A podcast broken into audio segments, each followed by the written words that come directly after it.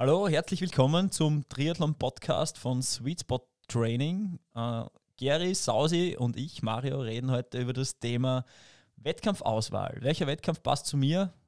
Schauen wir mal.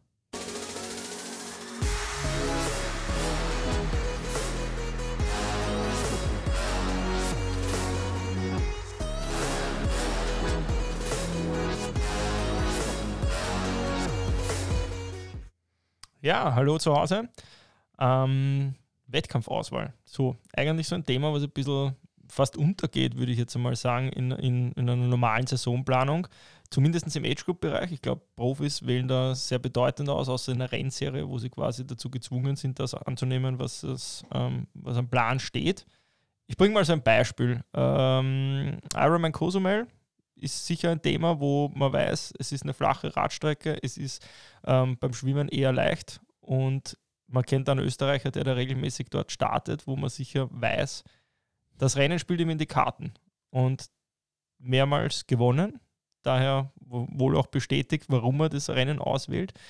Würdet ihr sagen, oder ich mache es anders, wie viele Rennen habt ihr nach topografischen Verhältnissen oder den, den, den Verhältnissen im Allgemeinen ausgewählt und wie oft war es einfach eine impulsive Entscheidung?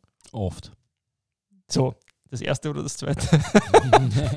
ich habe es mir oft nach den Verhältnissen ausgesucht. Okay.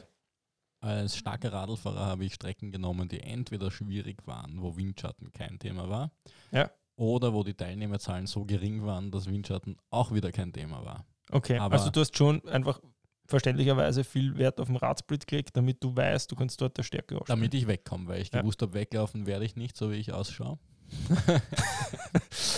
und also ein, ein, Gegenbeispiel, was ich zum Beispiel nie ausgesucht hätte, wäre der Ironman Barcelona gewesen.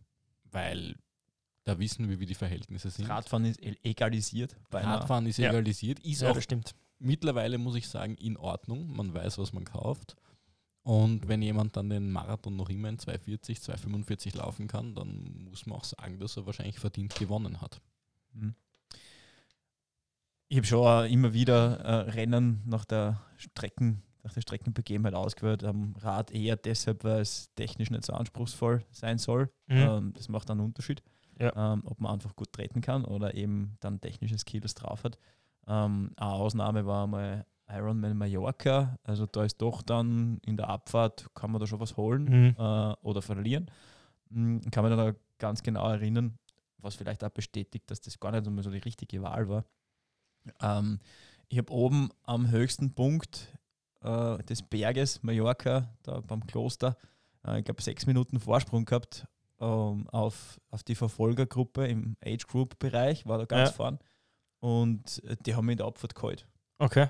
Also die ist schon ein bisschen länger. Ja. Aber die haben sie halt wirklich abgelassen wie die, wie die Iren. Ja, also da gibt es halt viele, die haben einen Schalter, die technischen Skills da ja. und lassen einfach laufen. Das habe ich nicht.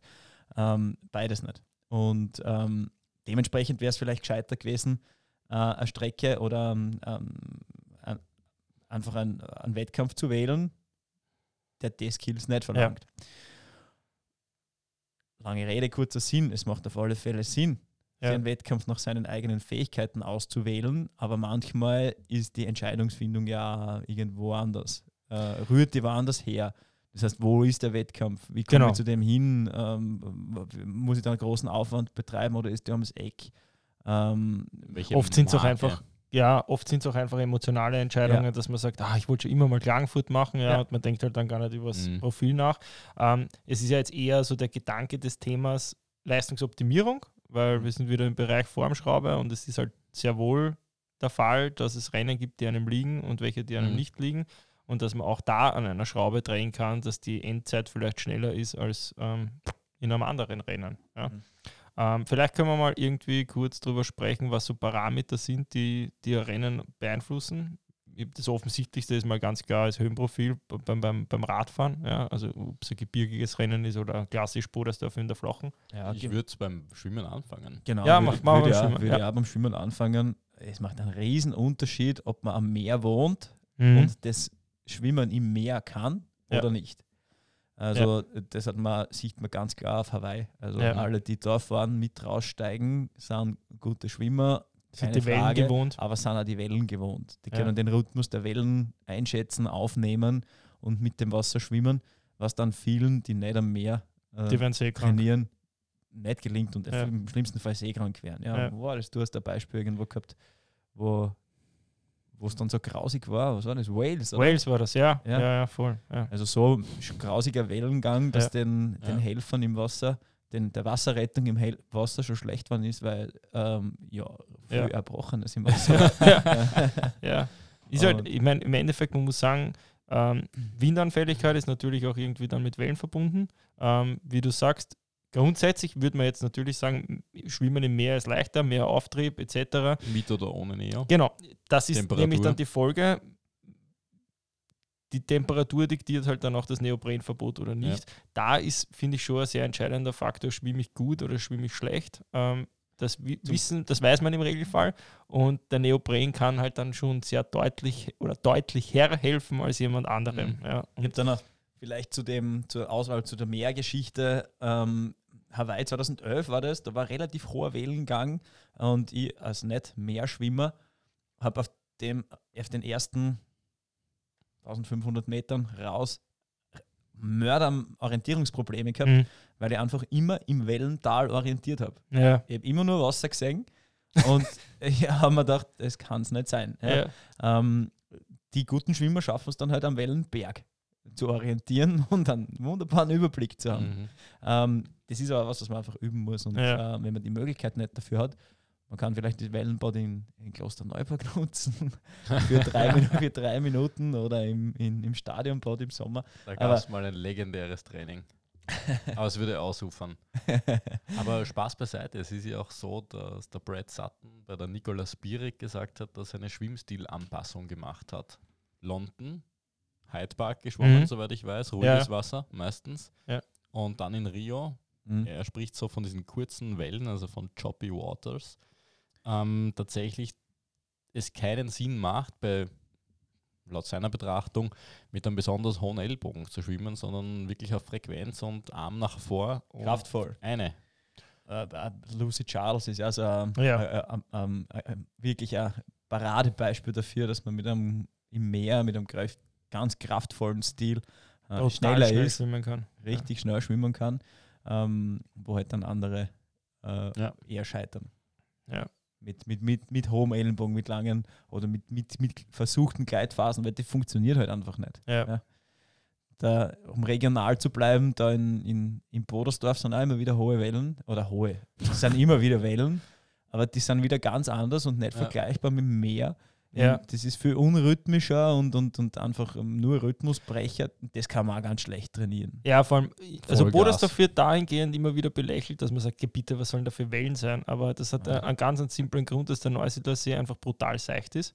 Und dadurch, wenn der Wind reinfährt, einfach extrem schnell werden. richtig hohe Wellen kommen. Ja. Und also das darf man echt nicht unterschätzen. Ja. Es war jetzt da schon so, dass, ich weiß nicht, wie war es 2018 von den Wellen, da war richtig Scheißwetter. Das war richtig geil. Es war, Nein, es war furchtbar, Ja, aber es war insofern geil, weil es ein Kampf gegen die Elemente Genau. war. Das war wirklich ja aber ein wie, Kampf. wie war es von den Wellen her, meine ich? hoch, extrem hoch, hoch, okay, ja. und grausig. Auch schon ganz in der Früh. Ich, bin auf Ich der muss sagen, ich bin zwischendurch auch zwei, dreimal aufgestanden, weil ich das Wellental-Problem wie du gehabt habe. Ich habe um mich nur noch braune Soße gesehen und mir gedacht, wo bin ich? Und es war so absurd, dass du bei einer Tiefe von, weiß Gott, 90 Zentimeter, 1,10 Meter zehn das Gefühl hast, du saufst gleich Ja. und stehst auf. Ist ja, ist ja ziemlich vergleichbar, der Neusiedlersee, die braune Suppe und Hawaii, äh, wo man dann aus dem Aquarium, wenn es dann tiefer wird und ins Tiefblaue kommt, ähm, auch ein bisschen die Panik kriegt. Ja. äh, aber ja, äh, es, es ist, ist zusammenzuhalten und ähm, das eine kann man, glaube ich, ein bisschen besser trainieren als das andere. Äh, Neusiedlersee, boah, ich wüsste da keine Methode jetzt auf die Schnelle, wie man das Na, außer mit eben einem kraftvollen Stil und vielleicht ähm, einfach der, dem Kampf der Resistenz gegen die Elemente, Ja, das wird was er alles machen könnte. Ja, ja, Aber gut, ich muss das eines offen sagen, ich habe mich nie als wirklich guten Schwimmer betrachtet. Ich war so ein gelerntes Treibholz. Und es war in Bodersdorf trotzdem immer so, dass die wirklich guten Schwimmer immer vorne waren. Mhm. Also ich kenne von den guten Schwimmern keinen, der jemals dort abbissen hat. Ich selbst habe in Bodersdorf nie ein gutes Schwimmen hingelegt. Mhm. es ist nicht, es ist, ja, es ist nicht wirklich, es ist nicht wirklich langsam, wenn man gut, äh, guter Schwimmer ist, aber es ist auch nicht wirklich schnell in Bodersdorf. Also auch durch die Phase, dass man dann laufen muss und das kommt dann auch dazu, um seichtes Ja. Wasser und, und, und ja. Also auf jeden Fall, wenn man Bodersdorf einen Start vorhat, dann lohnt es sich vielleicht einmal bei richtigem Surfwetter dort schwimmen zu gehen, damit Ja. man mal die, die Verhältnisse kennengelernt hat. Ähm, was man vielleicht generell zum Schwimmen sagen sollte, wenn man mal ähm, eine Langdistanz vor allem im Meer geplant hat, dass man vielleicht den Vorbereitungswettkampf auch eher im Meer plant, weil ist ja, es sind ja nicht nur die Wellen, ja, es ist auch Salz einfach das. Salzwasser, Ja, genau, zumindest, zumindest, zumindest äh, wenn es schon in der Vorbereitungswettkampf ausgeht, ist natürlich wäre Luxus, ja, Ja. würde ich sagen, aber zumindest eine angemessen lange Zeit davor in, in, in, dem, in dem Gebiet zu sein, Ja. um auch die letzten Einheiten im genau, tatsächlich im Meer schwimmen zu können. Äh, Das Meerwasser schlucken ist schon so ein Thema, also das macht absolut Sinn, da so sukzessive jeden Tag ein bisschen mehr Meerwasser zu schlucken, bewusst, einfach um den, den Da kriegt man gleich ein bisschen System drauf- Durchfallresistenz. darauf ja. vorzubereiten, äh, weil im Wettkampf wird es passieren. Ja. Von dem kann man mal ganz, ganz ja, klar ausgehen. Ja. Ähm, und ja, so kann man auch schon mal beginnen, um Wettkämpfe auszusuchen und einzugrenzen. Das heißt, wenn ich weiß, gut, Meer, das ist überhaupt nicht meins, ich bin ein unsicherer Schwimmer, womöglich ist dann auch ohne Neo zu schwimmen, weil die Temperaturen dort vor Ort einfach hoch sind oder man schon vorab weiß, Ja. so wie Hawaii, da wird es nie äh, Neoprenschwimmen geben. Ähm, gut, da Ja. sucht man sich auch nicht unbedingt aus. Das ergibt sich dann vielleicht. Ähm, aber Cozumel ist auch so ein Thema, da ist auch ganz, na nie, nie mit Neoprenanzug. Ja, Ähm, kann man vielleicht äh, dann durch die neue Streckenführung Cozumel nicht ganz zusammenhalten. Da wäre noch ein, ein Schmankerl dazu dann, ähm, wie ich gestartet bin, das war 2013. Ja, keine Ahnung, ist schon eine Zeit her. Da war die Point-to-Point-Schwimmstrecke noch Mhm. nicht aktuell, im Jahr drauf dann schon. Ähm, aber man kann sich das schon aufgrund des Schwimmkurses und des Schwimmkönnens einmal eine Vorselektion vornehmen. ja. Mhm. Ähm, Cozumel, das war spannend. Äh, da bin ich als Profi gestartet und ähm, mir ist nachher erzählt worden, also es war das Schwimmen beinhart, das war noch ein, ein Viereckskurs, zuerst äh, mit der Strömung, nein, gegen die Strömung, ein kleines Stück, da war man noch frisch. Das hat sich hart angefühlt, ähm, aber war okay. Und dann ist man ein langes Stück entlang äh, der Küste mit der Strömung geschwommen, herrlich, da ist er hingegangen. Und dann zwei Wendebojen und gehe zurück, den Rest, den Rest des Viereckskurs gegen die Strömung. Also ich habe wirklich geglaubt, ich komme nicht mehr an. Das war ein einziger Kampf. Also auch die Strömung im Meer darf man einfach nicht vernachlässigen. Und mir ist dann nachher gesagt worden, die Age-Grouper sind natürlich nach den Profis gestartet, ähm, dass 200 Leute aus dem Wasser genommen worden sind, direkt am Start, weil die das erste Stück gegen die Strömung einfach nicht vom Fleck gekommen sind. Steppert. Ja. Das heißt, ähm, äh, da, diese, diese, diese Da weißt du, viel Startgeld zahlst, oder? Es heißt ja nur Startgeld. Ja, das, Keiner sagt, dass du ins Ziel kommst. das Jahr drauf haben sie dann die Strecke geändert und Ja. haben eine Point-to-Point-Führung gemacht Ja. mit der Strömung, Ja. wohlgemerkt. Ähm, daher kommen dann auch gute Gute Schwimmzeiten Schwimmzeiten. zustande. Absolut, Also die Distanz ist dann schon oft, oft richtig, nur mh, ist dann mit dem Ja. Strom zu schwimmen. Ja. Ja, ich meine vielleicht auch, dass wir das irgendwie aufklären. Wir haben ja schon mal gesprochen drüber. Also es ist ja nicht irgendwie das Ziel von uns Trainern, dass wir jetzt da ähm, den Sportlern sagen, sucht euch unbedingt einen Wettkampf aus, wo es mit Neo schwimmen könnt, sondern es geht eher darum, dass man ähm, an einer gewissen Schraube noch einmal drehen kann. Ja? Also es soll schon jeder irgendwie so weiter schwimmen können haben, dass man die Distanz problemlos ohne Neoprenanzug bewältigt, aber es ist halt ganz klar, dass man halt ähm, ja, je, je schwächer man schwimmt, desto mehr profitiert man vom Neoprenanzug. Ja. Ja. so einfach ist. Ja. Könnt ihr euch noch an die schnellsten Schwimmzeiten im Ironman erinnern? Oder eine der schnellsten Schwimmzeiten, was das für einer war? Ja, es hat, ich glaube, meines Wissens nach einmal stattgefunden. Das war der Ironman New York. Kannst du dich auf den erinnern? Da Den Hudson River runter, genau, oder? richtig. Ja. Ich glaube 38 Minuten oder so für die 3,8 Lässig. Kilometer. Äh, Nagelt Eine mir jetzt nicht Minute am fest. Hunderter. Nagelt mir jetzt nicht fest, aber das waren Mörder-Schwimmzeiten ähm, in einem Fluss. Das war auch ein. Mörder-Startgeld, glaube ich, ja, damals genau, schon. richtig. Ja. Das war das erste Mal, wo die 1000 Dollar geknackt worden Ja. sind. Bling, bling. Äh, ja. War äh, natürlich epic Ja. als Location. Ja, ich wollte gerade sagen, eigentlich, wenn man sich das jetzt so anschaut, die, die Ironman-Tendenz geht ja doch eher immer zu exklusiveren ähm, ähm, ähm, Destinationen im St. Prinzip. Pölten. Ja. Nimmer. Ähm, Eben, aber da, eben darum. dass, dass das nicht, dass das nicht, dass sowas nicht mehr kommt. Ne? Also Ja. es sind ja schon ein paar Städte diskutiert worden. Ja. Es kommt sicher. Ironman Also- Wien meinst du? Ja, Echt? Wechselzone in der Oper. ja. Aber ich, ich glaube tatsächlich, dass das dass es wahrscheinlich da eine, eine Gegensatzbildung geben wird zwischen sehr exklusiven Reisezielen, Mhm. die halt dementsprechend kosten. Ja. Und dass es dann wahrscheinlich auch so sein wird, dass so die kleineren regionalen Veranstaltungen entweder sich halten, wenn sie wirklich gut sind, wenn sie wirklich Ja. Klassiker sind, aber es wird wenig dazwischen übrig bleiben. Also Meine es Meinung ist folgende.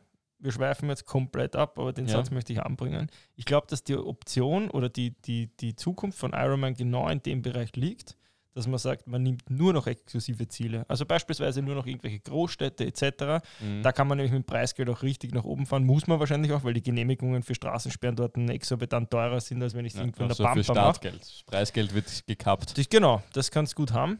Ähm, und dass dann diesen Nischenbereich dazwischen, den wird die Challenge einnehmen Mhm. und den wertfrei unteren Bereich, ja, den werden die Mhm. kleinen Dorftriathlons einnehmen, weil das wird der einzige Ja. sein, der leistbar ist. Aber ich glaube, dass das wirklich ähm, eine Chance ist, auch für Ironman irgendwann mal die, die, die Startgelder zu rechtfertigen. Und ich, ich muss ehrlich sagen, also mich würde das schon sehr reizen. Ja? Also wirklich äh, Langdistanz-Triathlons in mitten in Großstädten zu haben. Ja? Also Mhm. wirklich in ganz exklusiven Bereichen. Ja?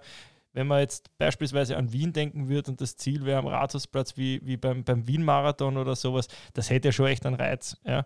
Ähm, natürlich ist das auch mit unglaublichen Ausgaben verbunden Mhm. ähm, und logistisch halt der Wahnsinn, wenn es der Großstadt einfach einmal sperrst für einen Tag. Ja, also Ja, das, ein Tag und länger. Ja. Die Events sind ja meistens nicht nur ein Tag, sondern ja, aber die Straßen auf, auf jeden Fall mal Ja. sind auf jeden Fall mal für einen Tag. Ja. Klar, der Also- Ring würde sie anbieten Ja. als, als, als Ironman. Ja, aber stell dir mal Iron vor, Run, so oder sowas auf, auf der Wiener Ringstraße oder so. Also da könnte man schon punkten und da kann man auch echt rechtfertigen, dass man sagt, künftig, und die meisten vermuten, dass das irgendwann einmal in Richtung 1000 Euro Startgeld gehen wird, ja, Nein. dass, das, dass das dann schon irgendwie zumindest begründbar sein könnte. Ja? Mhm. Nicht rechtfertigbar, aber ja. Ja, also äh, die, wenn wir jetzt beim Wettkampfauswahl-Thema bleiben. Ah, das war das äh, Thema. das war das Thema. Ja, klar. Aber ich Ähm, glaube, das Schwimmen ist diskutiert, oder? Schwimmen ist diskutiert. Ähm, die Radstrecken haben wir schon an, haben wir schon andiskutiert, würde ich sagen. Ist aber, denke Ähm, ich, wahrscheinlich der größte Punkt, weil ist der größte auch Punkt. Die, die, die, die, die meiste Zeit einfach zum Holen sind. Absolut. Ähm, Körpertypen. Ja. So ein Stichwort. Ich habe es im Eingangsgespräch gesagt, Jan Frodeno hat damals gesagt, wie die Triathlon-WM von der ITU ähm, in Kitzbühel war und wie sie aufs Kitzbüheler Horn gefahren sind. Was macht er dort mit 1,94 und Das mit er, seinem ist das Gewicht? Gleiche hat er in Nizza gesagt, oder? Bei bei, Ja, bei der, ja. Der, Also der ähm, weiß im WM. Prinzip, und wir reden da von dem Menschen, den wahrscheinlich alle für unschlagbar halten in der aktuellen Zeit, dass er sehr wohl weiß, das bringt nichts. Ja? Und ähm, Hat das in Nizza auch gesagt beim Ironman, wirklich? Gegen die Young Guns über den großen Hügel hat er mit, seine, äh, vier, mit seinen Ja. 1,94 keine Chance. Also gibt ja, das ist gar noch nicht so lange her. Irgendwann habe ich jetzt wieder mal ein Interview gehört, ähm, wo er das explizit gesagt hat. Ähm, wer hat so gewonnen? Gustav Iden, gell? genau. Ja, gut, das sind halt staturtechnisch schon Ja, ist ein bisschen Welten. was anderes. Ja. ja. Welten dazwischen, das muss man was schon anderes. sagen. Und da muss man dann halt über seine Fähigkeiten wirklich Bescheid wissen. Ja. Und das, ka- wie so oft auch, sollte man sich an den Besten orientieren. Ja, vielleicht gehen wir es jetzt mal an. Radstreckenparameter. Ähm, was gibt es die äh, für, für, ja, für Parameter, die für eine Auswahl wichtig sein können? Ganz klar mal vorrangig sicher die. Topogra die Topografie, also das Höhenprofil. Ähm, sicher auch ein Riesenpunkt ist das Klima. Beim Laufen nachher noch viel wichtiger als, als beim Radfahren, aber ähm, generell macht es einen Unterschied, ob ich Ironman Wales oder ähm, Lanzarote mache. Also ich glaube auch, dass da vor allem in Richtung Kälte, Nässe und solche Geschichten immer wieder mal genau geschaut werden muss. Es gibt Ja. einfach Athleten, die sind kälteresistenter als Unter anderem sind als andere. hitzefester. Ja. andere sind hitzefester. Es kommt viel auf den Stammbaum drauf an. Also wo kommt man her? Wo, Mhm. wo, wo sind die Wurzeln? M, Schwer trainierbar. Das heißt vor allem die Kälteresistenz. Hitzetraining ist wieder ein bisschen was anderes, Ich aber wollte gerade sagen, ich glaube nämlich auch, das Hitzetraining kann man machen. kann man machen. aber Kälteresistenz ist ganz schwer Ja, zum muss ich bestätigen. Ähm, Also- ja, also bis zu einem ganz kleinen gewissen Grad kann man das natürlich auch sensibilisieren, würde ich sagen. Aber ähm, zu einem großen Teil ist man kälteresistent oder eben nicht. Ja. Ja. Also ich erinnere mich an, äh, an Rennen in, war das in Linz? In Linz, 11 Grad und Regen. Saugeil. Ich, ich, ich, bin, ich bin neben dem, neben dem Brungraber Kordel im Auto gesessen dann, Hm. im, im Bus von meinem Schwiegerpapa. Ähm, wir haben beide eine halbe, eine halbe Stunde lang bei voller Heizung gezittert und mit den Zähnen geklappert, weil wir einfach aufgrund von Unterkühlung aus Mhm. dem Rennen gegangen sind. Den Schlagi haben es, glaube ich, sogar äh, eingeliefert. Also der ist mit der Rettung wegen Unterkühlung weggeführt worden. Ähm, Halbdistanz in Linz. Halbdistanz in Mhm. Linz. Ich habe die dort schon gemacht bei 37 Grad. Also man sieht, Ja. wie Ja. brutal unterschiedlich Und- dieses Wochenende im Juni sein kann. Ne? Und gewonnen hat der, der ich glaube, das war damals der, der Kriegelfloh Mhm. unbeeindruckt. von Ja. der gesamten Situation. Ja? Also scheißegal. Ähm, aber da, da kann man keiner erzählen, dass das nicht ein bisschen eine Veranlagung Ja, ist und einfach eine gewisse Resistenz. Könnt ihr euch erinnern an vorletztes Jahr Ironman Cork? Erster ähm, Ironman Ja. in Irland mit dieser, Ja. was war das für eine Rampe, was da drin war? Keine Ahnung. ja, 20 Prozent, 24 komplett Die gestört. meisten haben geschoben. Ja, Und ja, ja. Sicher Und ein Genuss. es hat dort geschüttet als weh Ja. und die Leute, die da raufgefahren sind, haben Brownlee die gew- hinten. Brownlee hat gewonnen. durchdreht. Genau. Und Ja. da, darauf will ich hinaus, wer gewinnt? Brownlee. Brite, ja, für den war das wahrscheinlich ein Sommertag, sondergleichen. Ja. Hat sich eingeschmiert. Also ich kann mir vorstellen, wenn du da Spanier hinkommst, dann Ja. ziehst du die Skischuhe an in der Früh.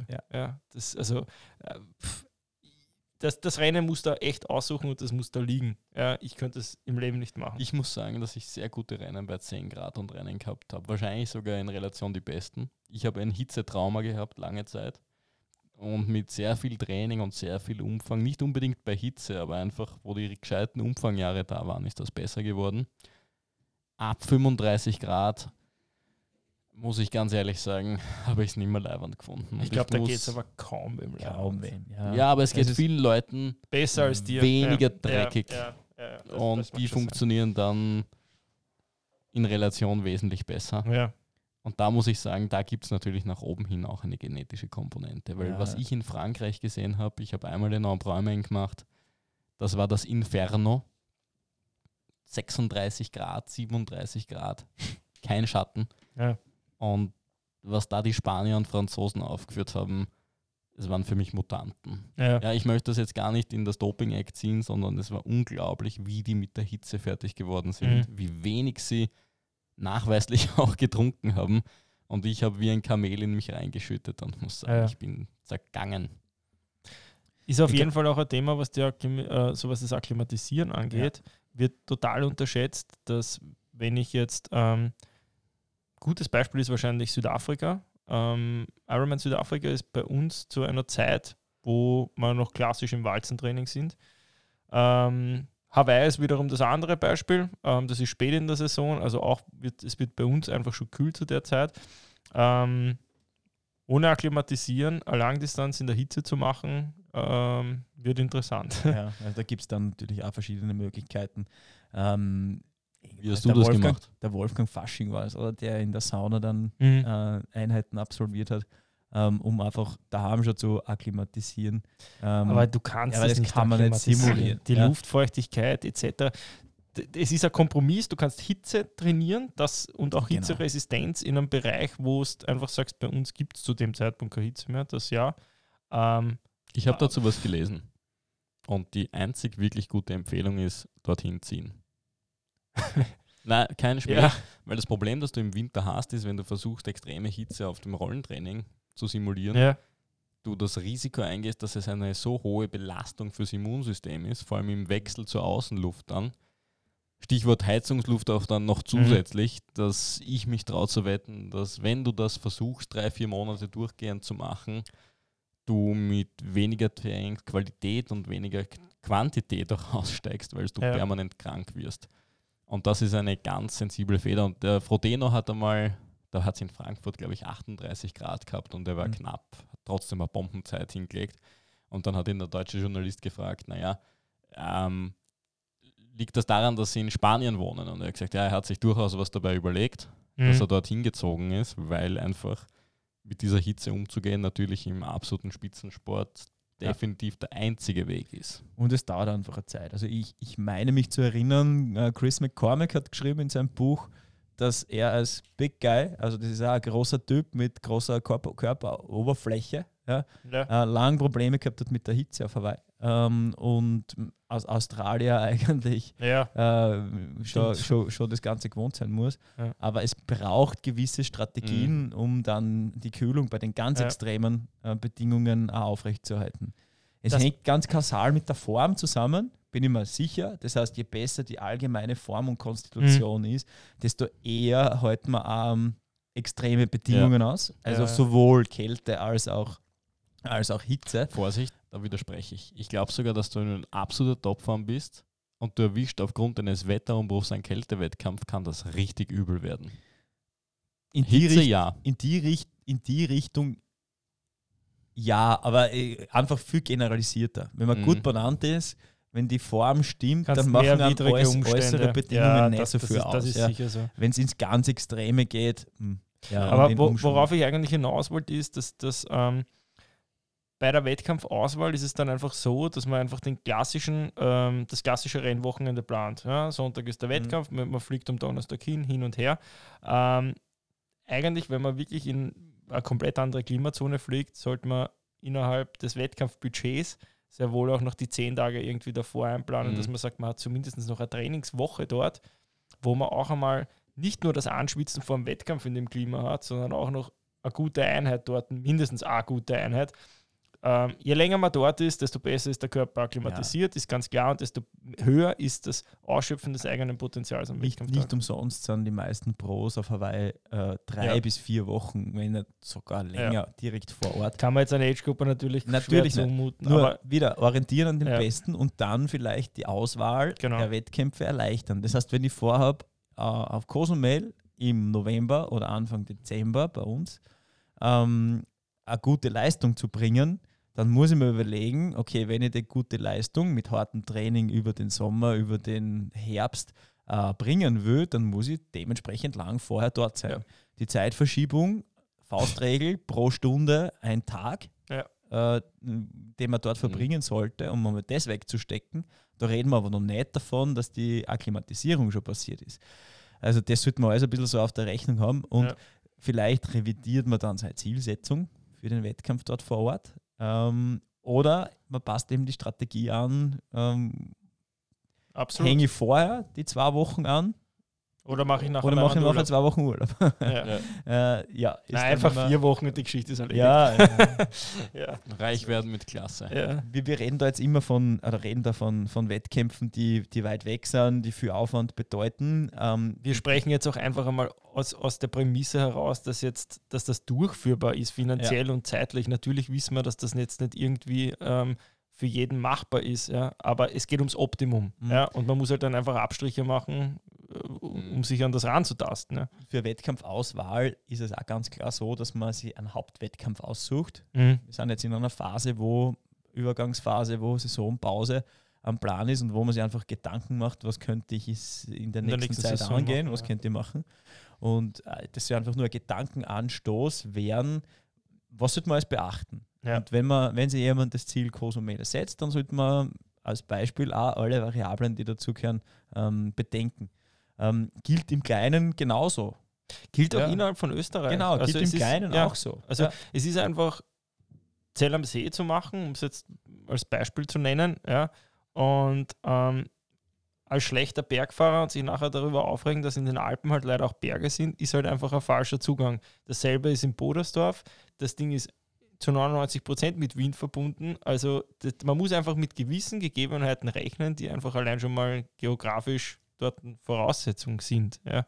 Und ähm, dasselbe gilt halt natürlich, wenn man es jetzt äh, im Großen sieht auf der ganzen Welt. Ja. Ja. Nur vielleicht noch mit extremeren Einflüssen. Jetzt mit dem aktuellen Thema, weil viele, viele gute Profis in Bodersdorf am Start waren, der, der, der Vorarlberger, der Max Hammerle, Hämmerle, Entschuldigung, Mhm. ja, ähm, extrem gute Leistung in Wales, extrem gute Leistung in Bodersdorf. Also die Verhältnisse, Wales ist wirklich viele, viele Höhenmeter Mhm. und ganz andere Skills, die man da braucht. Und Sicher eines der härtesten Ja, Rennen im Ironman-Zirkus. Ja. Und dann im krassen Gegenteil dazu in Bodersdorf auch Top-Performance zu liefern, ja, also das zeichnet dann eben einfach Profis aus, ja. Ja. Äh, ist auch dann wieder mit unterschiedlichen ähm, Bedingungen zurechtzukommen und Gegebenheiten zurechtzukommen. Äh, trotzdem glaube ich, dass er, wenn er es aussuchen müsste, eher das, das Wales-Profil bevorzugt, auch aufgrund seines Körpertyps, ja, eher der er? Kletterer. Ähm, schlanker Athlet, Okay. Kletterer, Gemse. Oder Ähm, Torbjörn Sindballe, der war ja auch Ja. zwei Meter groß und dabei Ja. war er gar nicht so schlecht, Der dafür, Wiki- dass er weiß ist wie Wikinger. die Wand. Er war aber einer, der die Kühlungsstrategien von Anfang an Ausgereizt äh, hat, ja. ausgereizt hat.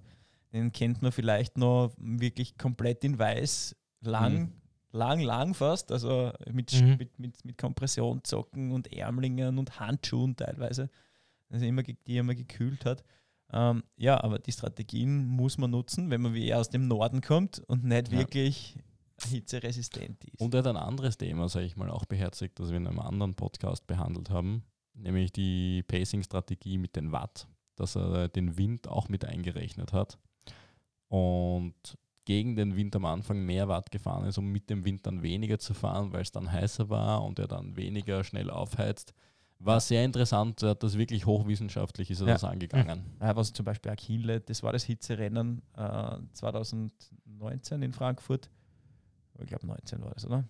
Ähm, der hat auch gesagt, die kühlen Morgenstunden nutzen und noch mal ein bisschen über, so, über ja. dem, über dem Mhm. geplanten Bereich fahren, weil man einfach weiß, es wird mit dann tagsüber noch wärmer Mhm. und man kann dann die Leistung einfach nicht mehr bringen. nicht mehr bringen, ja. Ja. Und äh, ja, das war das, war dieses Rennen, äh, von dem du vorher gesprochen hast, wo mm, Frodeno gewonnen hat. Ja. Ich glaube 752 oder so. Ähm, diese Aus Auswahlskriterien, das heißt, wie ist die körperliche mm, äh, Konsistenz, wie bin ich in Bergen unterwegs, ähm, wie gut kann ich im Flachen drücken, wie komme ich mit dem Wind zurecht. Manche sind auch sehr unsicher im Fahr in der Fahrtechnik, wenn äh, also Böen kommen, wenn, wenn der Wind seitlich äh, einfach einmal ein bisschen Gas gibt. Und ähm, das kann natürlich auch leistungslimitierend wirken. Wobei, wenn man da Abfahrten. abwarten, ganz klar. Äh, 73 Monaco früher. Ja, Ja, oder auch, auch Nizza. Die Ja. Langdistanz in Also- Nizza, oder überhaupt nicht so wurscht. Also am es See, gibt das Zitat von Dani Niederreiter, der ganz gut Rad fahren kann, über Michi Weiß an Franz Höfer. Du kannst dir nicht vorstellen, wie er sich da belassen hat. Und Michi ist bekannt als Mountainbiker, Ja. kann er wirklich schon einiges, aber sogar unter Mountainbikern war er verschrien, trotz seiner Größe, dass er technisch verdammt viel drauf hat. Mhm. Und das sind so Sachen, wo ich mit dem Zeitfahrer dann schon sagen muss, hu, Ja. Ich glaube, der, der Max Renko war auch so ein, ein Typ, der äh, Sakalobra Abfahrten in, mit Zeitfahrrad äh, wirklich einfach gut gefahren ist. wirklich gut gefahren ist und äh, erstaunte Rennradprofis äh, da. Ja, der, der Udo Bölz hat dem Max Renko gesagt, ja, gar nicht so schlecht mit Zeitfahrer. äh, aber ihr merkt schon, das ist für die, für die, äh, für die Zuhörer, die noch nicht so lange in der Szene sind, das sind jetzt dann vielleicht Namen, die, die nicht, mehr, nicht mehr so am Schirm sind und nicht ganz aktuell sind. Kommen Aber alle wieder. wir, Wir, machen mal ein schwelgen da halt- wir Einladungsrennen. schwelgen da halt in die Erinnerungen. Ja, wobei Max Renko als Gast wäre ja wirklich einmal ein sensationelles, Ich, ich schicke ein, sensationelle ein. Request. ähm, ja. Ähm,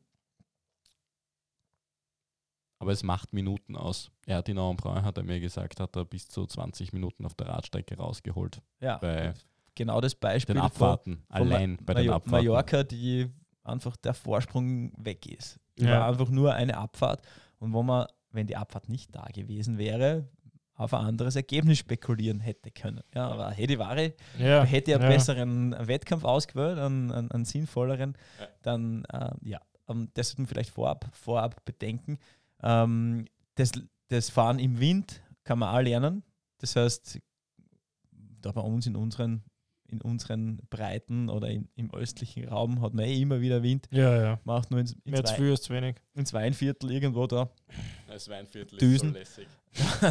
da wird man schon geeicht, wenn man da mit dem Zeitfahrer und Scheiben unterwegs ist. Ja, Ähm, ist aber trotzdem zum Beispiel nicht vergleichbar mit, mit, mit Hawaii, ähm, wo dann der Wind noch einmal ganz anders und böig ist. ja ist auch die Scheibe äh, verboten. Scheibe verboten ist aus den Gründen. Ist es wirklich großer so viel anders?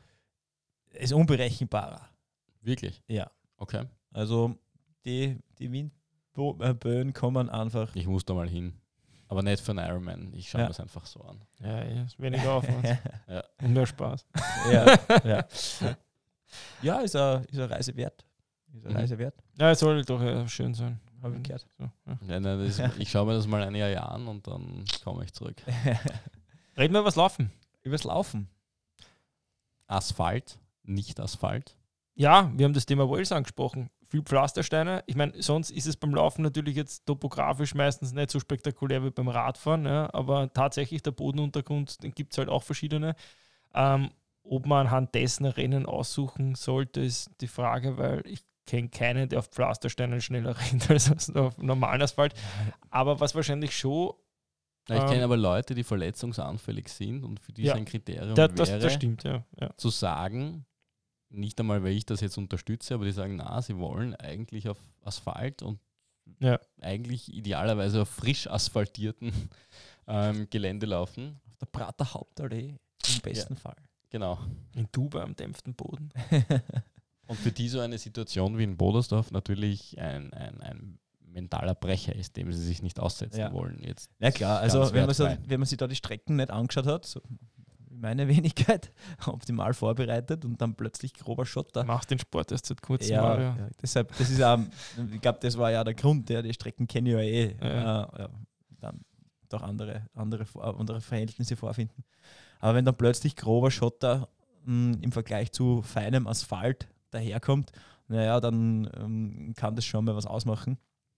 Und Auswahl, Auswahlkriterium, der Untergrund würde ich jetzt nicht sagen. Nein. Ja, also das ist Die ähm, Topografie, ja, wenn es so ist, ja, ist aber eigentlich selten, dass es wirklich irgendwie jetzt ähm, ja, groß.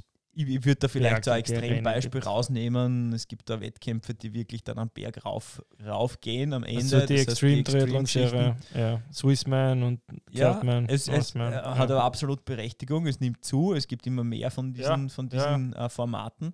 Und ähm, wenn jemand ein ausgewiesener Bergläufer ist, sich in dem Terrain wohlfühlt, na, warum sollte er dann nicht einen Wettkampf auswählen, wählen, der mir in die Karten spielt? Ja? Als Straßenläufer sich anzumelden und glauben, man performt gut. Bergauf, puh, ja, äh, wieder, wieder Challenge.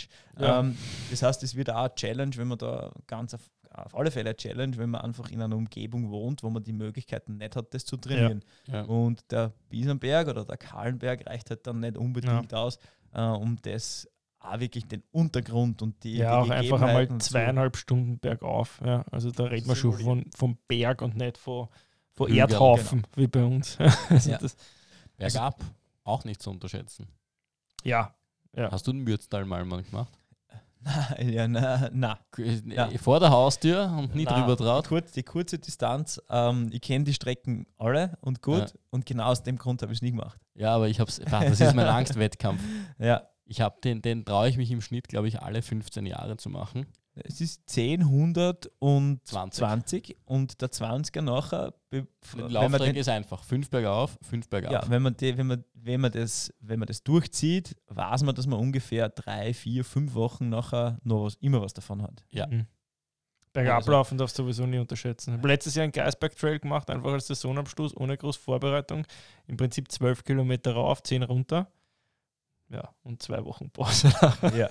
Also da kannst du nicht einmal aufs Klo gehen. Ich glaube, ja, das, das, das, ist- beste Beispiel dafür ist, äh, wenn, wenn man einfach einmal so ähm, eine Wanderung unternimmt Mhm. in die Berge und dann, wenn man es nicht gewohnt ist und das nie macht, einfach einen Mördermuskelkater ausfasst ähm, aufgrund des Bergabgehens.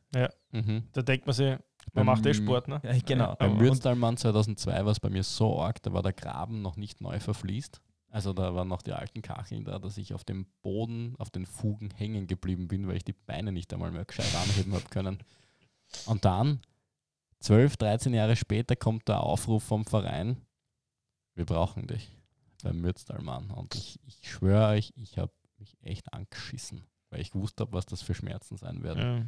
Aber ich meine, das ist jetzt eigentlich ein Randthema, weil ich auch kaum einen Triathlon kenne, wo es so lange Passagen gibt, die bergab gehen. Na eben, es gibt, also Berg, Meistens ist bergab Bergankunft. sowieso, meistens Ja. ist Bergankunft bei Ja. den Extremgeschichten, das sollte man Mhm. vorbereiten.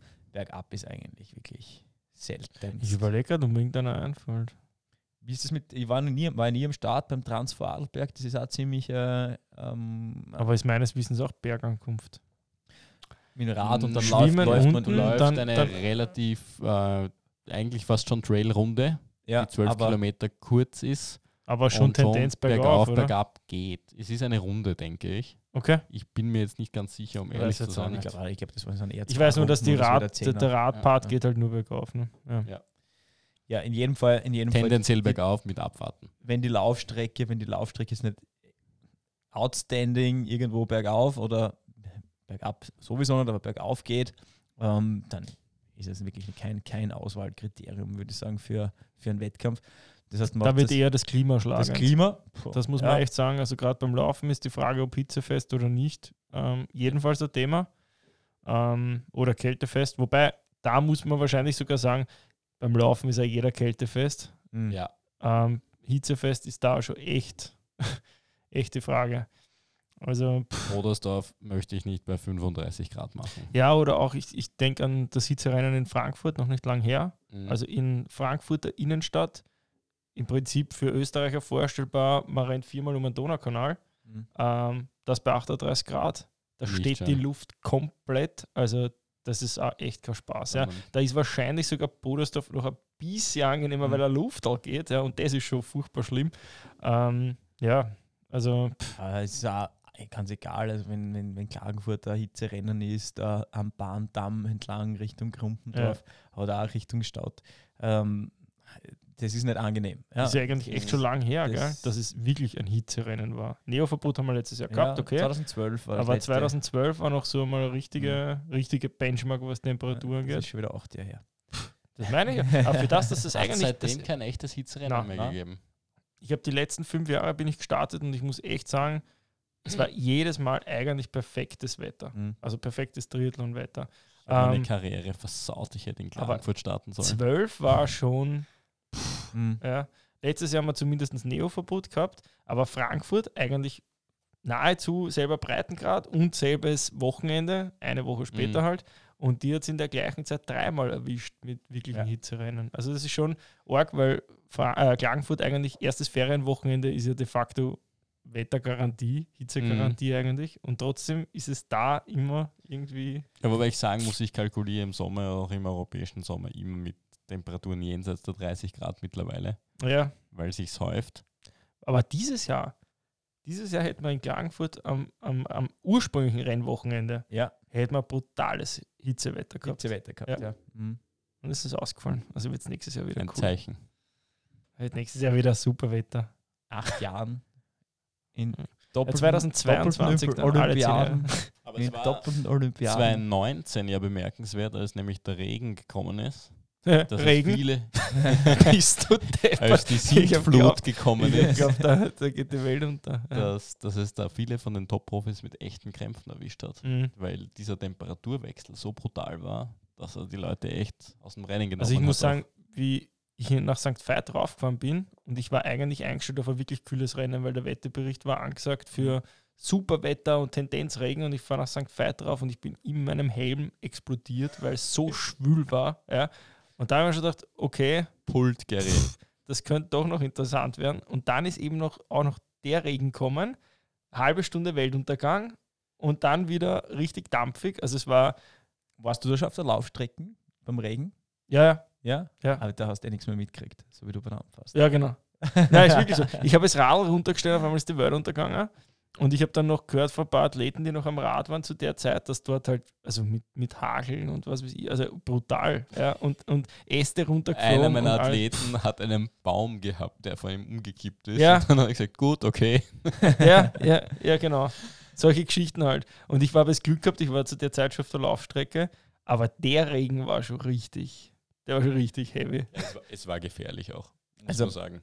Ihr, ihr, merkt, ihr merkt schon, es, es gibt gewisse Auswahlkriterien, die hat man in der Hand. Da weiß man, okay, das kann ich mit in die Rechnung nehmen, das liegt mir, die Strecke passt zu mir, ich komme mit Hitze zurecht, falls sie, falls sie irgendwie auftreten könnte oder falls sie sicher auftritt. Ähm Einfach einmal die letzten Rennen anschauen. Von dem, also von dem Rennen die letzten Jahre, wie war das Wetter, man kann dann ungefähr einen Durchschnitt ja. ableiten. Man wird einfach das Rennen an sich nie ändern können. Genau. Wie ja. es dann am Tag X wirklich wird, ja, kann äh, schon kann, Ausreißer auch geben. Kann Ausreißer auch geben, aber generell kann man Tendenz abschätzen ja. und mhm. auf das sollte man sich vorbereiten. Und wir reden dann natürlich von den Hauptwettkämpfen, ja, ja. die alle Vorbereitungswettkämpfe oder zusätzlichen Wettkämpfe, ähm, die eben B-Wettkämpfe sind und nicht unbedingt die, wo es dann um die Wurst geht, wo man wirklich die Top-Leistung bringen wird. Ähm, vielleicht auch einmal, weißt du, Learning, ja? B-Wettkampf vielleicht einmal in einem Gebiet nehmen, wo man weiß, dass oder glaubt, das widerspricht einem komplett Vielleicht gibt es auch ein Haarerlebnis, wo man denkt, so, hey, bin eigentlich, eigentlich eh super cool. hitzefest. Ja. also, ja. Viele Athleten, gerade im Age-Grouper-Bereich, reden sich ein, dass sie manche Sachen nicht können. Ja. Ja.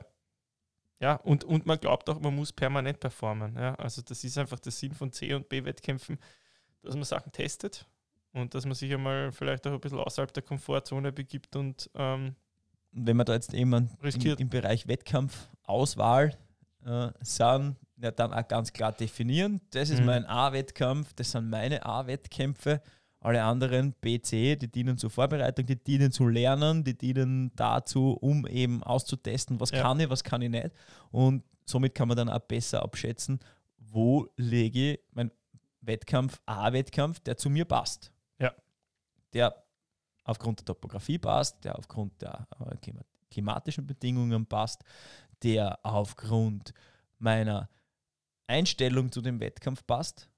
Das heißt, wenn ihr schon grundsätzlich einmal eine Abneigung gegen irgendeinen Ort oder äh, ja. gegen irgendeinen Wettkampf Nur habt, weil er topografisch perfekt passt. Ja, gegen einen Veranstalter habt. Soll es geben. Soll es geben. Dann, warum sollte das dann negativ behaften und ja. dort als A-Wettkampf äh, starten?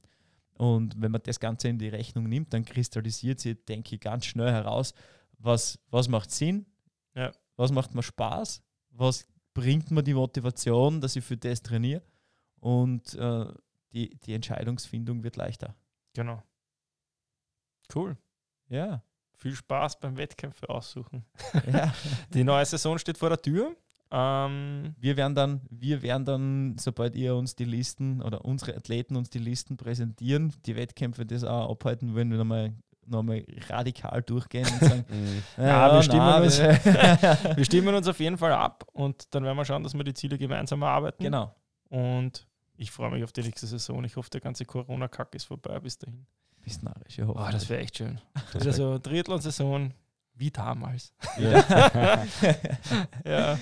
Ja, gut, wie immer. Danke fürs Zuhören. Falls ihr Fragen habt, Facebook, YouTube-Kommentar, wir sind genau. auf allen Plattformen. Äh, und wenn es die kommende Saison gemeinsam angehen wollt, dann schreibt es uns unter info at sweetspot-training.at.